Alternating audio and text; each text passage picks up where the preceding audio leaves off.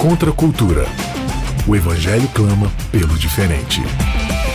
3, 2, 1, gravando. Começando mais um Contra a Cultura, chegando aqui para você na Rádio Novo Tempo e também no canal Cristãos Cansados no YouTube. É uma alegria receber você aqui com a gente para estudarmos a palavra de Deus. Estamos numa temporada excepcional falando sobre a aliança, uma promessa de Deus com a humanidade, a promessa de consertar aquilo que o ser humano estragou. A gente já passou aí por algumas alianças, ou na verdade por aspectos de uma aliança que ela está firmada desde o início do planeta Terra, né, desde a criação. A gente pode até falar que ela precede toda a criação, porque é uma aliança eterna, mas ela vai sofrendo, digamos assim, algumas adaptações dentro do contexto de que o ser humano vai cometendo alguns erros, e a gente está sendo bem eufemista aqui para chamar de erro, o que de fato foi um pecado que estragou tudo aquilo que era perfeito e bom. Mas Deus é ainda mais maravilhoso, né? E como Paulo diz, onde o pecado abundou, superabundou a graça, né?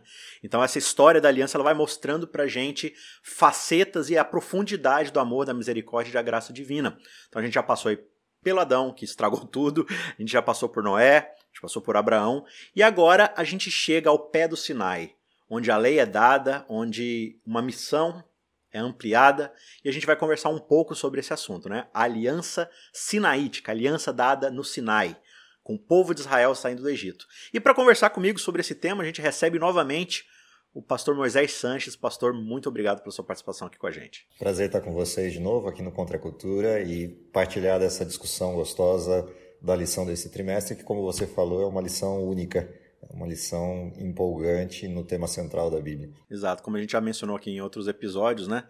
A aliança ela vai, ela vai ser aquele aspas assim que abarca tudo, né? Aquele parênteses que abarca toda a estrutura bíblica. Então você quer falar de santuário, santuário está dentro do prospecto da aliança, você vai falar disso. As próximas lições vão falar, né, do sábado, da lei, basicamente toda a doutrina ela vai estar debaixo desse guarda-chuva porque ele é a estrutura que embasa toda a temática bíblica, né? Então estudar aliança, entender aliança, de fato é, é essencial para qualquer cristão para poder entender melhor a estrutura bíblica e dali derivar os temas que a gente vai de fato estudando.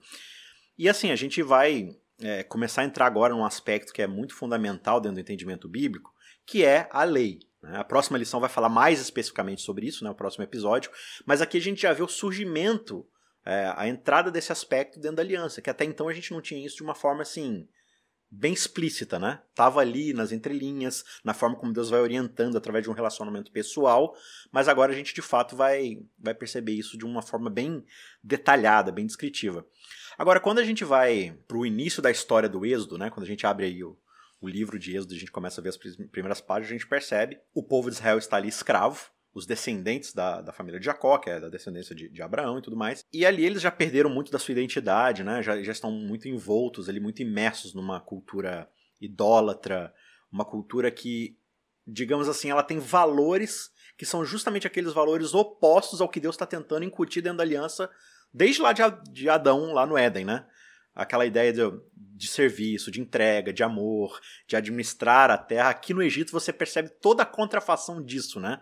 Uma terra opressiva, que escraviza, que só visa os próprios interesses. Qual que é esse panorama, assim, o que, que Israel está passando? Qual que é essa perspectiva que agora a gente vai ter essa transição para esse ministério de Moisés e essa, essa postura de Deus? Por que, que Deus está permitindo isso acontecer? Por que, que agora, só agora nesse contexto, que Deus resolveu interferir? Na realidade, a gente tem é, pelo menos duas coisas importantes ocorrendo aí com Israel a partir da, da migração né, da família abraânica para o Egito. Existia uma proposta inicial, que era a proposta de salvação do povo é, do clã de, dos descendentes de Abraão, naquele período de fome. Eles foram para o Egito, foram salvos por aquela questão do envolvimento de Deus com José na, no preparo de um caminho para a salvação, mas eles se acostumaram com o Egito e não quiseram voltar. É, esse erro conduziu a toda a história que a gente está vendo é, do cativeiro egípcio, do cativeiro de Israel no Egito. O primeiro aspecto é essa decisão, a decisão de não retornar para o plano original. Foram salvos e se acostumaram com o ambiente novo que receberam de salvação. O segundo aspecto que eu vejo de interessante é a perda da identidade. No primeiro momento que eles continuam no Egito, a identidade deles ainda se preserva porque eles foram para uma terra específica e viveram isolados do restante do Egito. E mesmo nessa época do cativeiro, você ainda percebe esse isolamento. É como se eles estivessem vivendo fora do núcleo principal onde vivem os egípcios. Embora a terra em que eles vivam é uma terra privilegiada dentro do Egito no sentido do cultivo, no sentido da produção, mas ainda é uma terra deslocada. Apenas mudou o status. Agora eles vivem nessa terra, mas vivem como escravos. Essa, esse modelo de continuidade no Egito leva esse povo a perder a identidade aos poucos. Então, nessa época de intervenção de Deus, me parece seja o limite da perda da identidade. Se Deus esperar mais um pouco para intervir, Israel perde completamente sua identidade e não haverá libertador.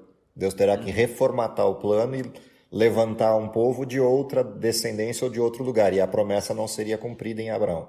O que chama atenção é que Deus sempre interfere no limite. Uhum. Ou seja, ele deixa o livre-arbítrio correr até o limite do ser humano. Quando esse livre-arbítrio está para ser extinto, Deus intervém para não extingui-lo e para continuar existindo a liberdade. É, isso me parece seja um momento específico da interferência da saída do Egito. Esse ponto que Paulo chama de plenitude dos tempos, né? falando especificamente da chegada do Messias, mas você percebe isso o tempo todo, né? Noé é basicamente esse momento, né? Sim. Ah, você tem ali, ah, mas por que, que Deus veio e trouxe dilúvio? Cara, a terra estava toda envolta em maldade, a gente viu isso lá no episódio 3. E, tipo assim, acho que mais uns passos ali, talvez a humanidade entrasse Morrendo Matusalém, retorno. morrendo Lameque, morrendo Noé, acabou. Acabou. Não existirá mais livre-arbítrio. Aí você tem uma, uma degradação completa, né? Agora, tem um outro aspecto também é, dentro disso, dessa coisa do limite, né? Porque, claro, a Bíblia é a história da aliança e a aliança foi feita com Abraão. Só que também essa aliança ela é feita para salvar todas as famílias da terra. Uhum. Então, ao mesmo tempo, assim, a gente tem um enfoque dentro dessa aliança porque a Bíblia é a história dessa aliança. Então ela vai, de fato, a, digamos assim, a câmera do cinema ela está focada na semente de Abraão, né? Que é a semente uhum. lá de, de Eva, né, no caso.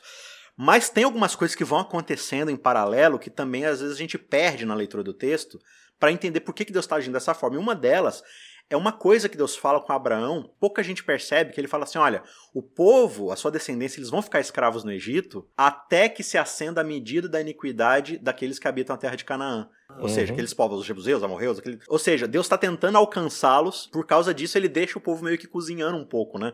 O povo de Israel também sofre um pouco lá, porque Deus está tentando demonstrar misericórdia com outro povo. Aí você não entende, ah, mas por que, que quando o povo de Israel invade a terra de Canaã, sai passando a navalha em todo mundo?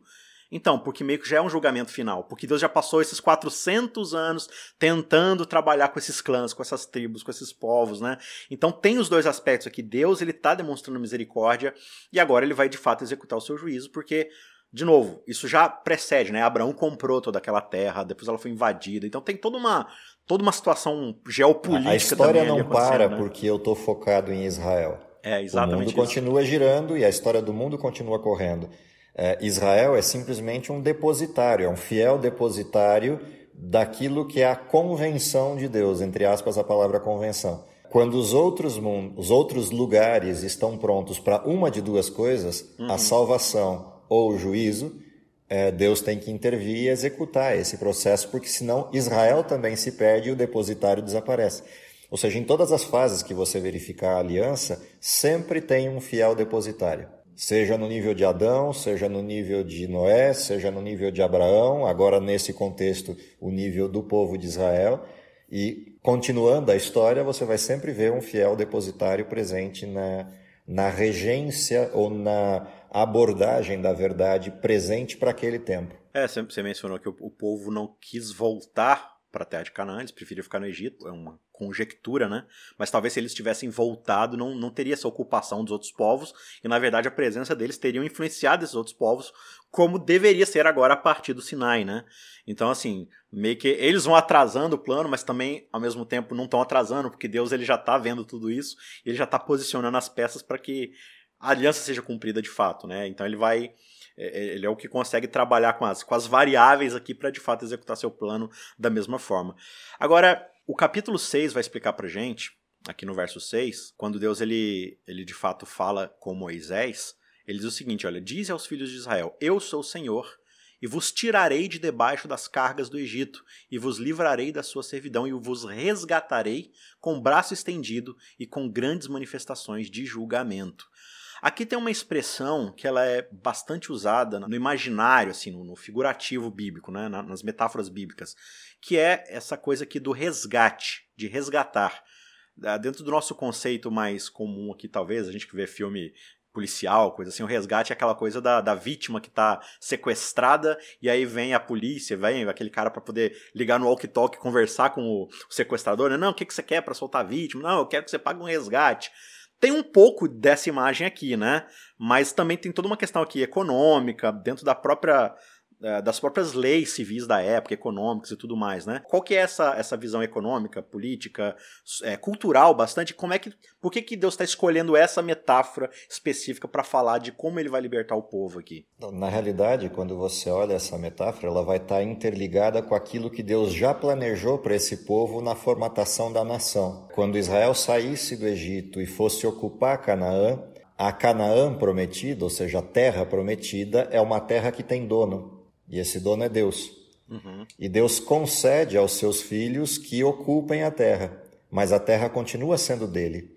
E ele distribui proporcionalmente aos seus filhos a ocupação dessa terra, no formato das tribos, na quantidade das pessoas das tribos e na possibilidade que cada tribo teria no contexto dessa ocupação. Tanto que na morte de Moisés, essa distribuição é feita antes de ele subir o monte.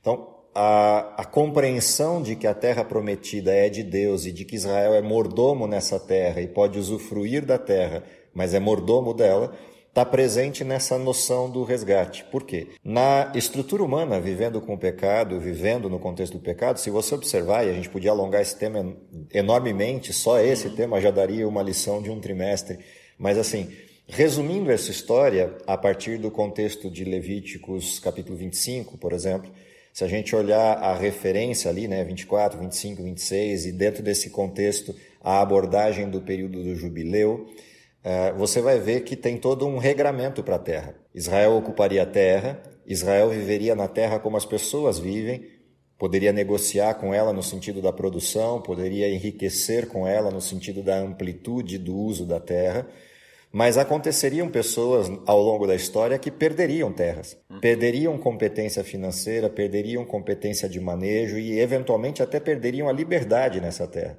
e perderiam a posse momentânea da terra. Mas assim, a cada 50 anos girava um ciclo de ocupação da terra que retornava a terra aos seus familiares originais.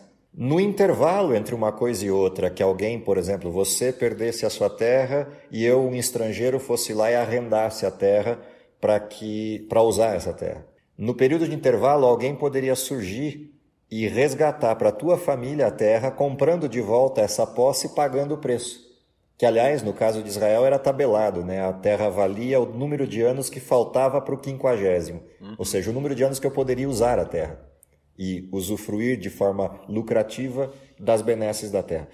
Então, o resgatador, essa figura do resgate, ela aparece nessa condição: devolver ao que era mordomo originalmente uma terra que foi arrendada para alguém que não é o dono legítimo. E esse resgatador faz isso de forma benevolente, ou seja, ele dá do seu capital o resgate da terra que não vai ficar com ele, vai ser voltado ao dono original. Esse é o preço do resgate. Então, o contexto da palavra resgate aparece assim, mas na realidade ela ilustra um outro tipo de resgate, que é o resgate das pessoas da terra original. É o resgate do indivíduo, da dignidade do indivíduo. Vai resgatar a pessoa para a terra e não a terra para a pessoa, né? Exatamente. Que é o que você vai ver em Apocalipse 5, quando na descrição do texto de Apocalipse aparece João chorando. E João chora porque alguém tem um livro selado com sete selos à mão que vai poder quebrá-lo, mas ali não aparece alguém que possa fazê-lo. Não existe o resgatador. E quando João entra em desespero porque não há o resgatador e ele olha que não poderá ser aberto o livro, vem uma pergunta: o que existe nesse livro e quem é o resgatador? E João capítulo 5, Apocalipse capítulo 5 descreve que aparece a figura do resgatador, aquele que venceu, o leão da tribo de Judá, e que poderá abrir o livro. E quando ele aparece no céu para abrir o livro, vem uma frase interessante no texto. Esse que é o resgatador, esse que pode abrir o livro, ele resgata o quê? Aqueles a quem ele faz sacerdócio para reinarem sobre a terra. Uhum. É a figura de Levíticos 25. Aliás, os próprios termos usados ali são os Sim. termos de Levíticos. Então, quando você olha essa figura, é o que está acontecendo aqui nessa, nessa metáfora antecipada da saída de Israel, libertação, Sinai e ocupação da terra. Uhum. É uma antecipação desse fenômeno que vai ser o próprio regramento de Israel. E é interessante que você precisava, como você mencionou aí, de um parente, né? De um parente vivo, uhum. próximo, que é aquele caso que a gente vê na história de Ruth, né? Toda a história de Ruth é basicamente para mostrar Sim. esse lance do, do, resgate aí, né? Então, a história de Boaz é isso, né? Isso, Boaz é esse parente próximo que pode resgatar Ruth. Agora, se a Bíblia está usando essa metáfora, e a gente entende que Israel é uma pessoa, digamos assim, né? É, uma, é um personagem. Ele não tem um parente próximo para resgatá-lo. Por que, que Deus aparece como esse parente? E, e como é que se dá essa relação? Então, é, aí vem uma coisa interessante que estava na lição 1 do trimestre. Por que, que a gente começou estudando Gênesis? Para saber quem é o parente próximo. O parente próximo é Cristo. Uhum. Aquele que em João capítulo 1 aparece como o Criador. Nele foram feitas todas as coisas. A vida estava nele e a vida era a luz dos homens. O mesmo Cristo que é o resgatador em Apocalipse 5. O mesmo Cristo que aparece como metáfora do resgatador de Israel em, em José, o proto-evangelho. Ou seja, você vai vendo essa pessoa repetidas vezes aparecendo no texto bíblico como sendo aquele que costura as alianças. Todas as alianças estão baseadas em um único sujeito na história inteira, aquele que paga o preço do resgate original. Porém, inimizade entre ti e a mulher, entre a tua descendência e o descendente dela, este te ferirá a cabeça. Aqui está o, o foco do resgate. É a pessoa que tem o valor real, ou seja, é, eu gosto de ilustrar isso pensando no, na moeda, né? Uhum. É, a moeda é um valor metafórico. O valor real da moeda está no peso em ouro que ela tem. O único que tem ouro, que é o detentor desse ouro original, é o Cristo. Todos os demais resgatadores são metáforas. O resgatador original é ele, sempre foi ele, desde o Éden até o Apocalipse. Então, essa figura do resgatador é uma ilustração do plano da redenção. Uhum. É uma metáfora do redentor verdadeiro, aquele que paga o preço quando Deus manda Moisés ir falar com o Faraó, a ordem que ele dá é: fale ao Faraó, deixa ir o meu filho. Ele chama Israel de o filho dele, né? Sim. É, é o e, Criador falando isso. Exato, e tem toda aquela relação do que vai acontecer depois, quando Deus vai castigar o Egito através dos primogênitos, né? É, tem, tem, toda essa relação ali de como, ó, o que está acontecendo com meus, o que vocês fizeram com meu filho, é o que vocês vão sentir agora acontecendo com o filho de vocês. Então, tem toda essa discussão do, desse parentesco ali, desse peso parental de um pai que está cuidando do seu filho. Se você volta lá na lição 4 e 5, onde você tem a história de Abraão, é, lembra que Deus faz exatamente isso com Abraão. Uhum. Ele, para mostrar o que é o preço verdadeiro e o que é o preço metáfora, ele pede o filho. Uhum. E Abraão sobe sem saber o que vai acontecer. E quando ele está no limiar de sacrificar o filho, Deus para a cena e fala: Não, essa não é a cena verdadeira. Não é o seu filho que precisa morrer, é o meu. Mas agora você entende o que eu estou fazendo. Uhum. Agora você entende que aquele cordeiro com a galhada, com, a, com, os chifres presos na galhada, Sim. É o meu filho ofertado no lugar do seu filho. Esse é o desenho da aliança. Esse é o desenho do resgate. Eu acho muito bonito quando Jesus ele vai explicar para os fariseus: Ah, filho de Abraão, blá blá blá blá blá blá, e Jesus vira e fala: Abraão olhou no futuro e me viu. Eu, eu acho que Jesus está citando diretamente esse episódio. Assim, claro, estou conjecturando aqui, mas eu acho que ali, quando ele vê o filho dele sendo poupado e o cordeiro morrendo, ele vê Jesus ali, né? Ele entende. E, e, mesmo não vendo a promessa sendo cumprida, ele não vê a promessa sendo cumprida, né? Isaac não é uma nação. Isaac é um Sim, filho. Você percebe como isso se repete, né, Isaac? Você vê, você vê lá, e até a coincidência de você ser Isaac, mas assim, se você olha lá atrás, quando Adão vê alguém morrendo para ele receber vestes, ele entende quem é que está morrendo. Uhum. E ele sabe que a nudez dele é coberta com a pele de Cristo. Isso é um símbolo, talvez o mais lindo da Bíblia, está lá em Gênesis 3. Todos os demais símbolos vão repetindo essa cena. Uhum. O sacrifício em Abel, o sacrifício de Noé saindo da arca, o sacrifício de Isaac sendo substituído pelo sacrifício verdadeiro, a mesma história vai se repetindo, costurando sempre a, a Páscoa, mesma cena né? original. A base é sempre a mesma. É. A Páscoa na saída, na libertação do Egito. É, é, incrível como é que essa, essa base, essa, essa imagem, ela, ela, é tão forte, né? E, e ao mesmo tempo você está lidando com o seu filho, que é um filho extremamente rebelde. Uhum. E, e, e, aí eu, por que, que eu cito isso? Porque parece que tem um, dos tantos temas que se repetem, como você mencionou na Bíblia, tem um outro tema que se repete o tempo todo: a rebeldia. A rebeldia. Né? A rebeldia. O povo tá aqui também por rebeldia, tipo, tudo, tudo já aconteceu por rebeldia. E aqui no Egito vai acontecer um negócio. Deus ele vai, o capítulo 3 de Jesus diz que Deus resolve descer para ver o que está acontecendo ali, né? Eu até acho uma, uma expressão interessante, essa antropoformização de Deus, né? É, de tipo assim, essas características humanas, não, Deus vai descer ali para é, é a mesma linguagem que ele usa uhum. na Torre de Babel, né? Vamos Sim. descer para ver o que, que os caras estão fazendo lá. Mas Desçamos assim? e, e, confundamos as línguas, desçamos é. e vejamos o que estão fazendo. Mas peraí, Deus não é onipotente, onipresente? Por que, que ele precisa descer? Por que, que ele precisa se mover de um lugar para outro para descobrir o que está acontecendo?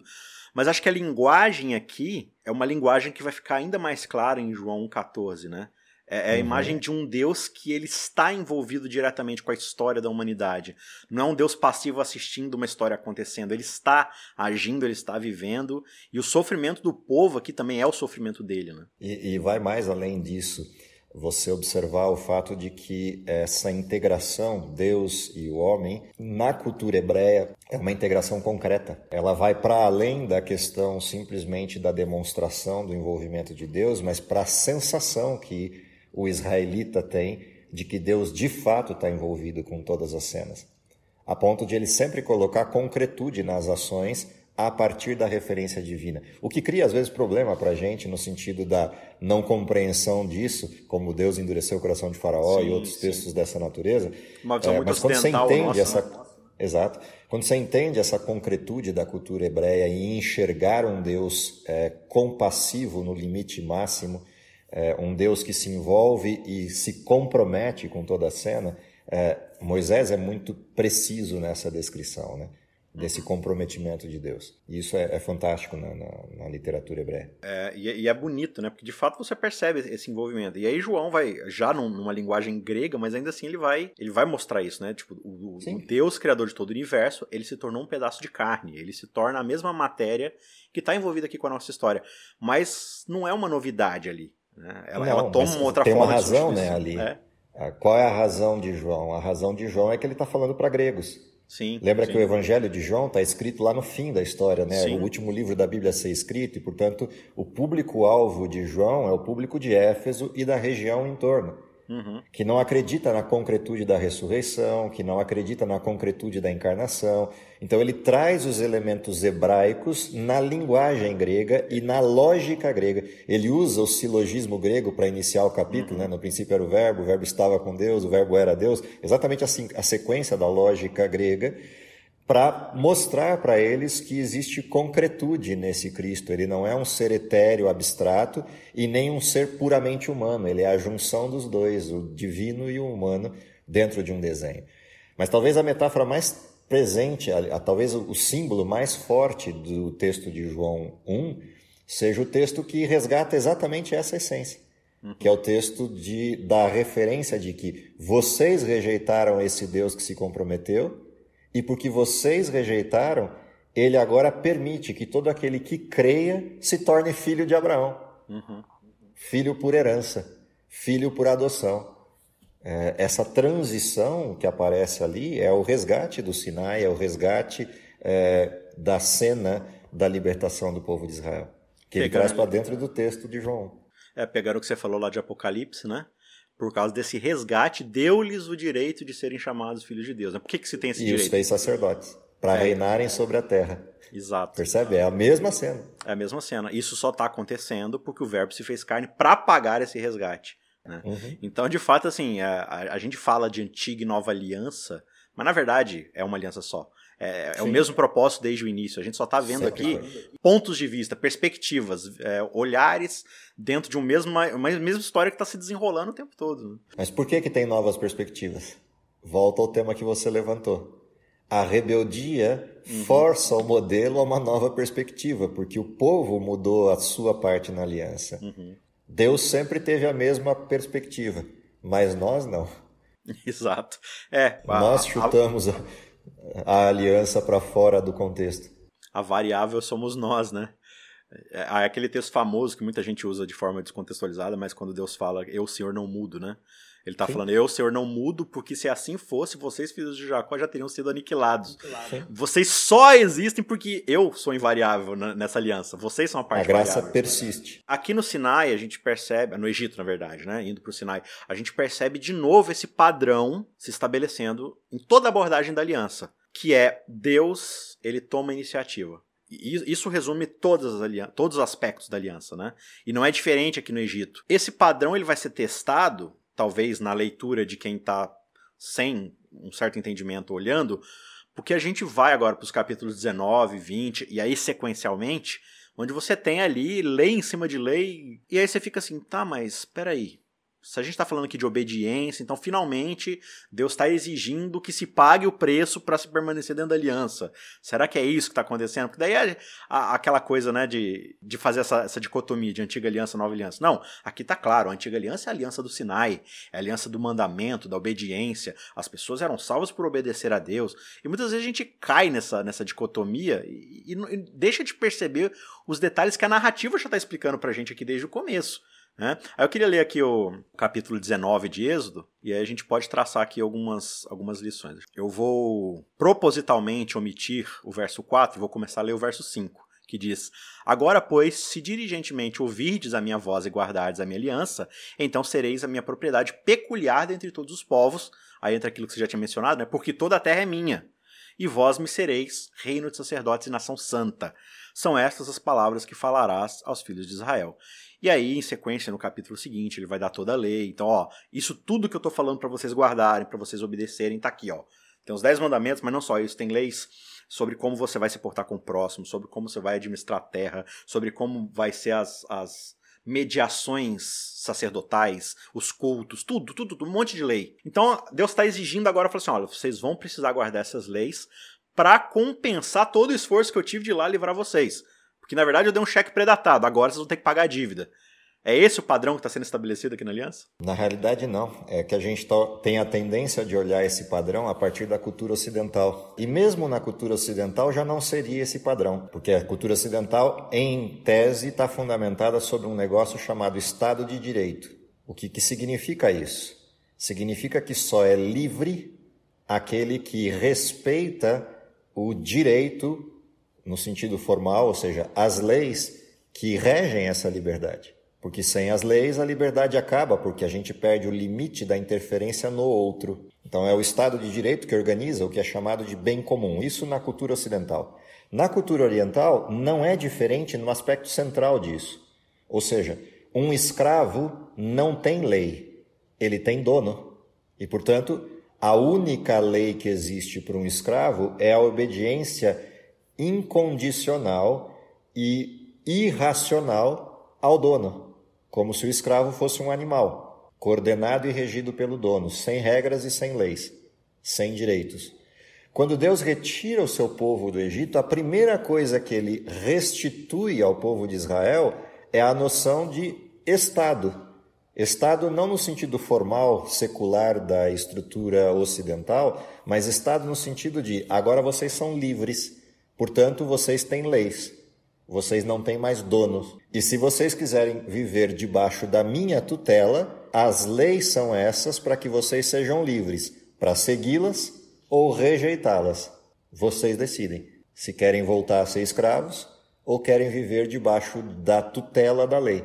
Essa é a diferença da compreensão de lei que muita gente tem ao olhar para Êxodo 20. A lei de Êxodo 20 é liberdade, é tutela, vocês são minha nação, meu povo, e eu sou o rei de vocês, não sou o dono de vocês.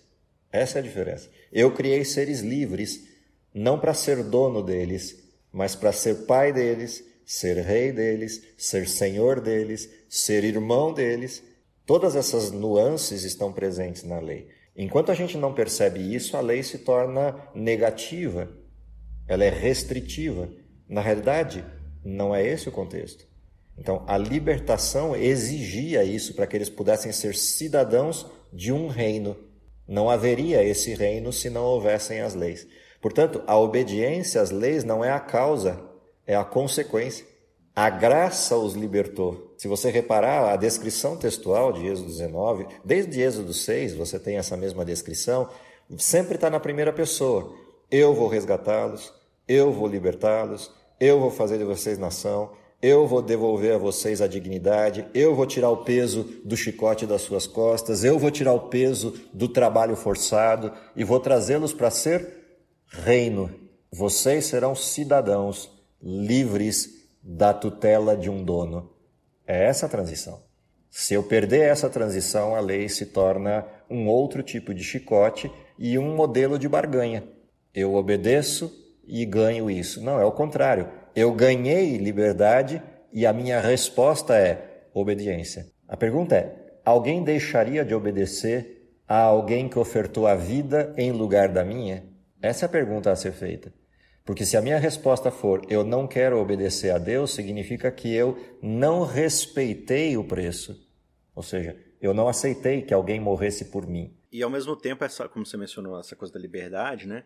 A, a lei ela, ela vai agora criar uma cerca para que Israel não volte para o Egito. Não seja escravo outra vez. Não necessariamente do Egito, mas do modus operandi do Egito. Porque eu, eu tirei vocês do que, no fim das contas? Eu não tirei vocês da geografia do Egito. Eu tirei vocês, por exemplo, de um lugar onde a pessoa que tinha o poder pegava o que era seu pela força. Ela, ela enganava você.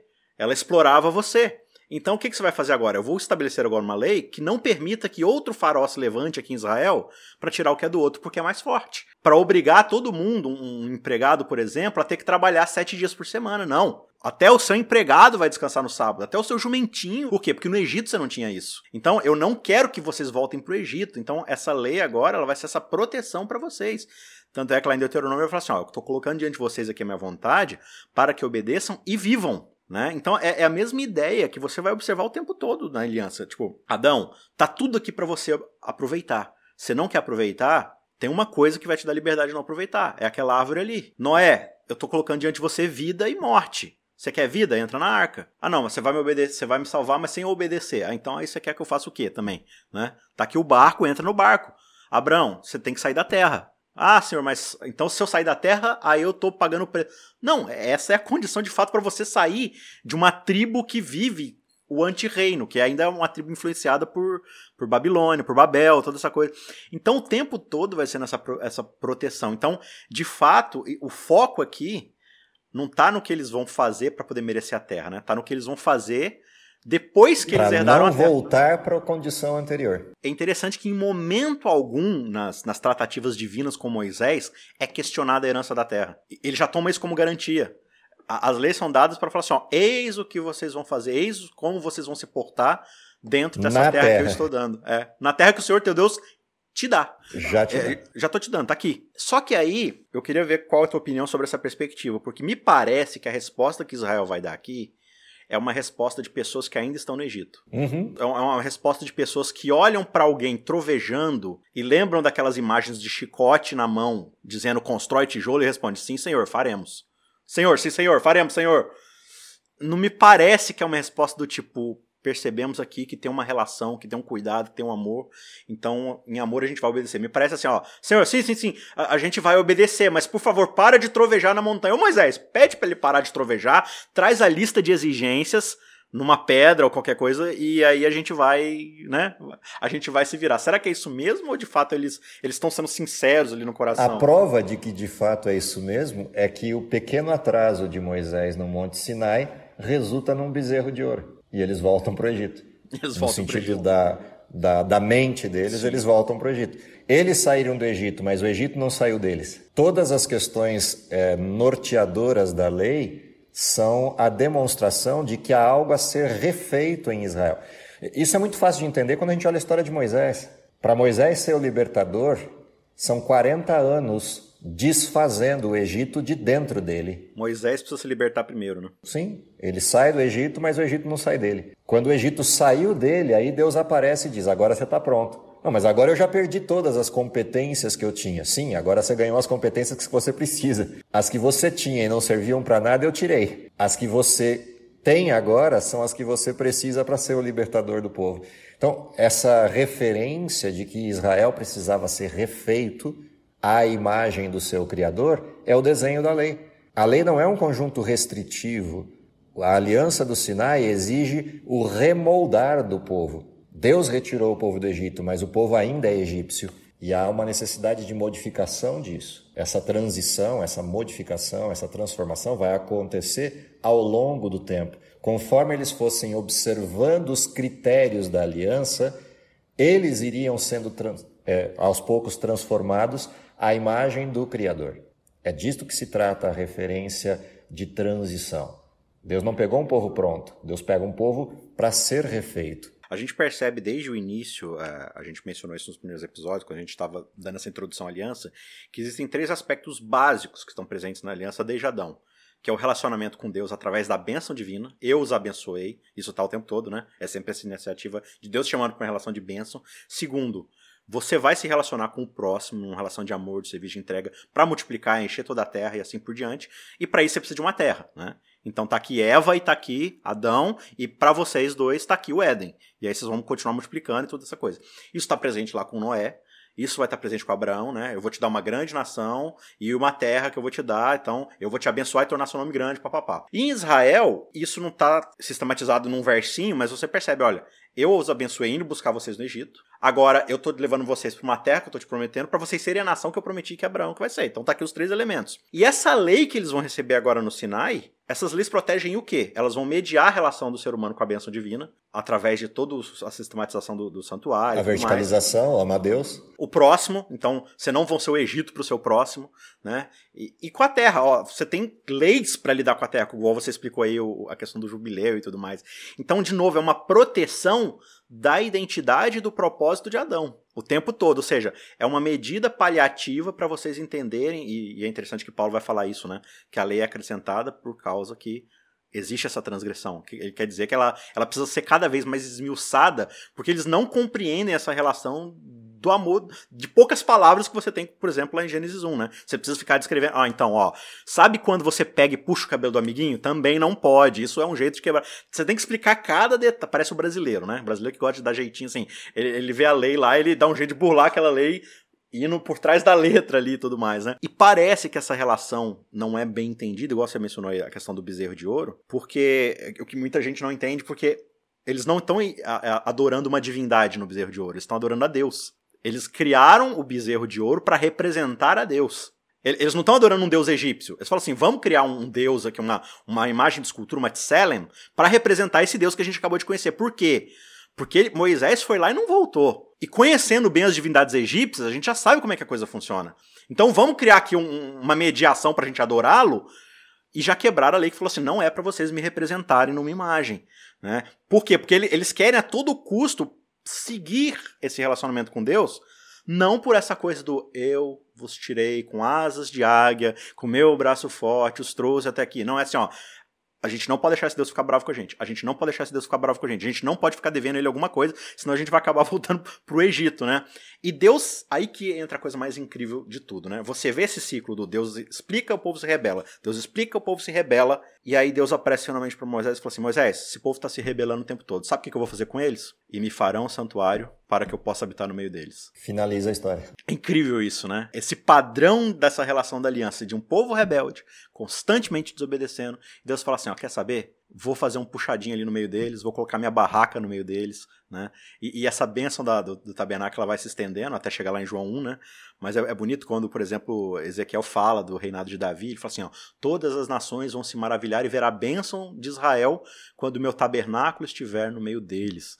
Então essa coisa da bênção divina, da, da certeza da presença divina, apesar de todas as nossas rebeldias, é a grande certeza que a aliança promete e é o que ela está tentando resolver. Né? Se você observar ao longo das modificações desse mesmo referencial, né, do habitar no meio deles, é, essa referência ela vai migrando conforme migra o plano.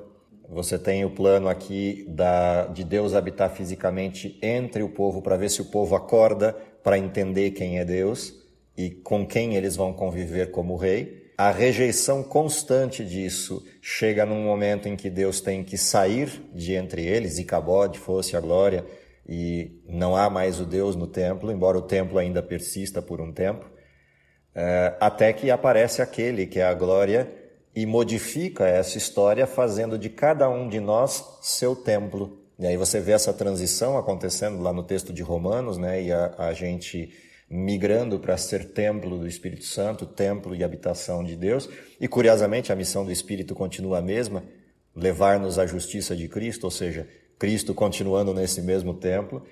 E você vê a transição disso, né? A lei saindo de uma referência visual para uma referência espiritual, saindo de uma tábua de pedra e sendo escrito no coração. Se você olha essa transição, ela continua repetindo o mesmo formato. Por que razão? Por mais rebelde que seja o povo, Deus continua indo na direção dele para buscá-lo. Aquela expressão do desçamos para ver o que estão fazendo, ela tanto tem uma noção de juízo, quanto tem uma expressão de redenção. Ele não desce só para julgar, ele desce para ver e ver o que pode ser feito para resgatar. Ou seja, esse movimento de Deus na direção do seu povo, no caso do santuário para habitar entre eles, no caso é, do Cristo para viver com eles, no caso do coração para habitar neles, é, é sempre Deus se movendo na direção do resgate do rebelde. É, é, essa é uma coisa fantástica no cumprimento da promessa feita a Abraão e feita a Adão lá no início. Tem mais algum ponto assim de lição que essa aliança no Sinai traz pra gente? Seja em relação à missão, à salvação? A gente já mencionou várias aqui, tem mais alguma que a gente não abordou ainda? Eu acho que uma questão interessantíssima do Sinai é a amplitude das promessas. No texto que a, a, a lição 7 propõe, ela tem uma, uma repetição disso, né? Promessas, promessas, promessas, como se fosse um, um ato contínuo. Eu acho que a grande questão, e até as pessoas têm esse hábito, né? alguns cultivam aquelas caixinhas de promessa que você vai pegando e lendo ao longo da semana, dos dias. Essa essência, por que, que Deus promete tanto? Essa é uma pergunta importante dentro da aliança, né? Por que, que Deus promete tanto? É o que estava lá na lição 1, é porque a aliança é um testamento. Mais do que um pacto, até porque a aliança não é um pacto no sentido formal, né? É, que a gente conhece de pacto, duas pessoas em condição de igualdade estabelecendo um convênio com critérios que ambos discutem. Não, a aliança é unilateral. Uhum. É Deus quem promete o tempo inteiro. Ela é muito desproporcional. Você, exatamente, ela é totalmente desproporcional, porque ela é graça. É Deus prometendo o tempo inteiro. E essa é a grande pergunta da aliança. Quando eu olho promessa, promessa, promessa, a grande pergunta é: o que, que eu posso fazer que não seja agradecer e obedecer? A alguém que só promete o bem e acumula promessas o tempo inteiro. Eu acho que essa é uma grande questão por trás da aliança, né? Existe um Deus que promete e cumpre aquilo que promete. E existe um ser humano que ousa prometer, mas não consegue cumprir. E até para cumprir, Deus promete a força necessária para que isso seja cumprido. Ou seja, até para minha irresponsabilidade de prometer algo, entre aspas a palavra, é, Deus promete a força necessária para eu cumprir isso que eu estou prometendo. É, é uma aliança fantástica nisso, ou seja, ela não é só desproporcional, ela é única. Não existe alguém que persistiria numa aliança nesse formato, a não ser Deus. E acho que isso entra dentro da missiologia que Deus está tentando implantar aqui com o povo, né? Porque ah, o próprio texto de Êxodo vai dizer, né? E todas as nações da terra olharão para Israel e pensarão, né? Tipo, quem é esse Deus que faz esse tipo de contrato, né? Imagina você dentro de uma cidade onde tem uma promoção no shopping imperdível, que os caras estão praticamente doando tudo. Quem é que não vai querer ir nesse shopping? Né? É, é, basta você saber.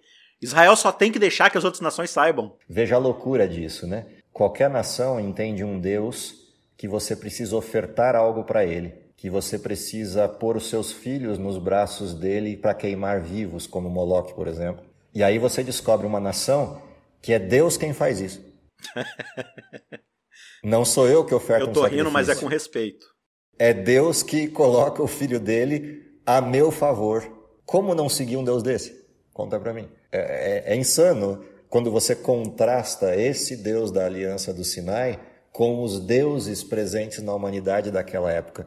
Todos os deuses da humanidade daquela época e os de hoje exigem coisas, exigem sacrifícios, exigem ofertas, ao contrário disso, o Deus que é, Israel propõe é o Deus que oferta, e eu oferto a ele depois que ele já me ofertou como gratidão e não como causa.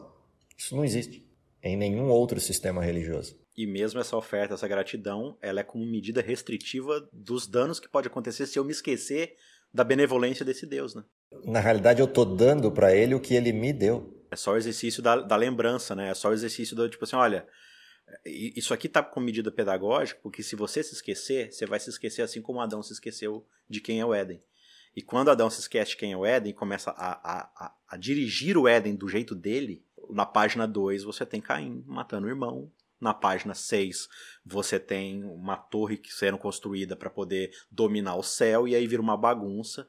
Né? Então, de fato, o Sinai é, é essa proteção para que você viva. Aí o povo não consegue. Não consegue. Deus fala assim: olha, calma, calma, que a promessa foi estabelecida e se eu cumprir tudo até agora, fica tranquilo que eu vou cumprir o vou resto. cumprir também. o resto. Maravilhoso. Pastor, obrigado pela sua participação, agregou bastante aqui no programa mais uma vez. Tá? Que Deus te abençoe aí. Ah, um abraço para todo mundo aí no Contra a Cultura e que de fato é a lição dessa aliança, esse, esse entendimento correto da aliança, seja de fato a contracultura do tempo atual. Exato. Seja de fato aquilo que inverta o paradigma do egoísmo para o altruísmo pleno, que é o formato dessa aliança. Exato. Um abraço para todo mundo e nos vemos em algum tempo para frente. Aí. Com certeza, com certeza a gente vai continuar estendendo esse convite aí sempre que for bacana. A você que nos acompanhou, muito obrigado pela sua presença. A gente se vê na semana que vem para continuar esse estudo maravilhoso. Até lá, tchau, tchau. Contra a cultura. O evangelho clama pelo diferente.